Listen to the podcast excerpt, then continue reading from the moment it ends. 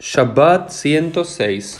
Hola a todos, bienvenidos a un nuevo Daf Yomi y Shabuatov. Recién termina Shabbat aquí en Buenos Aires y en los últimos minutos de Shabbat estudié este Daf Yomi y aquí lo comparto con ustedes. Y este Perek, el Perek, el capítulo número 13, conocido como Aoreg, quien teje, tiene varios temas.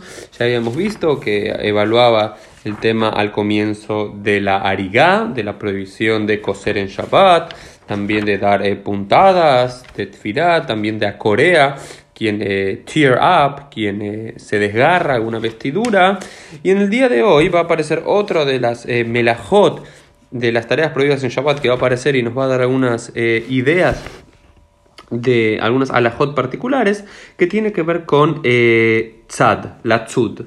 La tzud es cazar, cazar con Z. En Shabbat está prohibido cazar animales y se nos va a decir cuáles son las categorías para hacerlo. Dice Rabbi Yehuda, Omer, Atzat Tzipor la Migdal, Utzvi la Bait Hayav, Bechami Omrim, Tzipor la Migdal, Utzvi le Giná, Belehatzer, Bela Bibarin, Hayav. Dice, acá hay una discusión entre Rabbi Yehuda, Jajamín y también luego va a entrar Rabbi Shimon Ben Gambliel.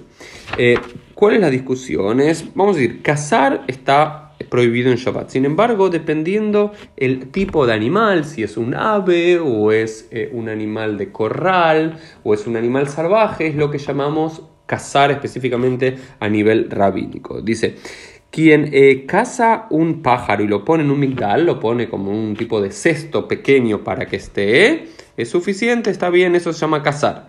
Y a un tzvi y a un ciervo, si uno lo caza y lo mete en la casa. Pero los sabios dicen, bueno, digamos que el cipor, digamos que el pájaro, hay, para llamar que algo estamos cazando hay que ponerlo en un corral eh, pequeño. Eh, sin embargo, el tzvi es suficiente si lo metemos en el patio o en el jardín, no hace falta entrarlo directamente en la casa.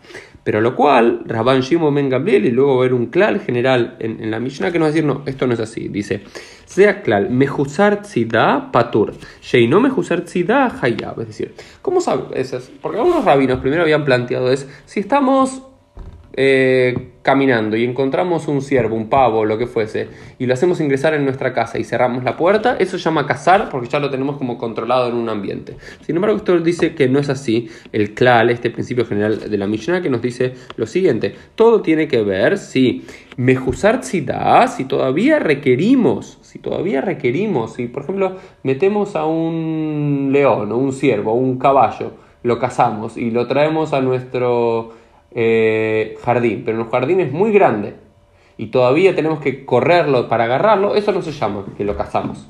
Entonces, si lo tenés que tener en un lugar que sea lo suficientemente pequeño para decir está a tu alcance y no lo tenés que seguir persiguiendo. Ahora sí, si pusiste un animal, a decir un pájaro, cazaste un pájaro y lo pusiste en una pequeña. Eh, cajuela, una pequeña, no, sé cómo se dice, un lugar para tener los pájaros, a eso sabemos que se llama cazar porque no puede moverse de ahí. Este es el, primer principio eh, general que surge de la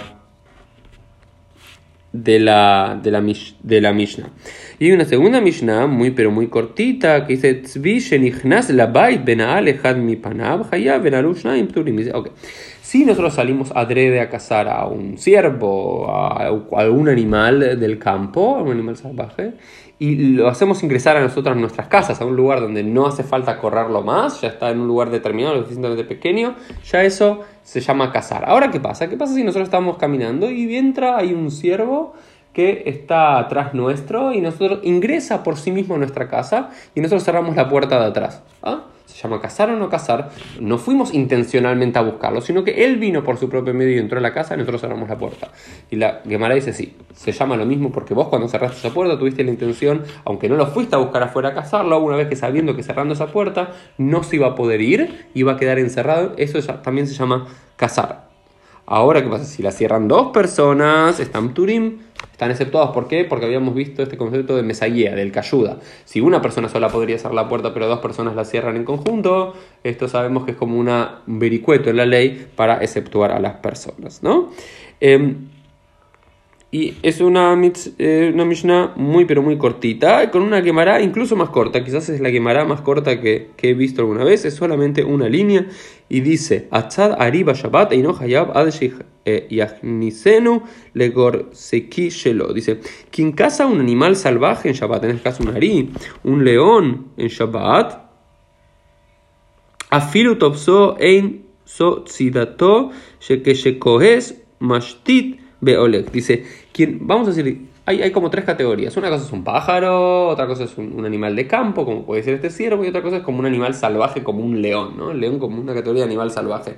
Y explica Rashi, dice, no se considera, si agarras un animal salvaje, es decir, un gran león, y lo haces ingresar en tu casa, incluso, eso no se considera que es tzidá, que es cazar. ¿Por qué? Porque en el momento que se enoja puede pegar una patada, dice Rashi, y se va. Entonces, ¿qué tenés que hacer? Al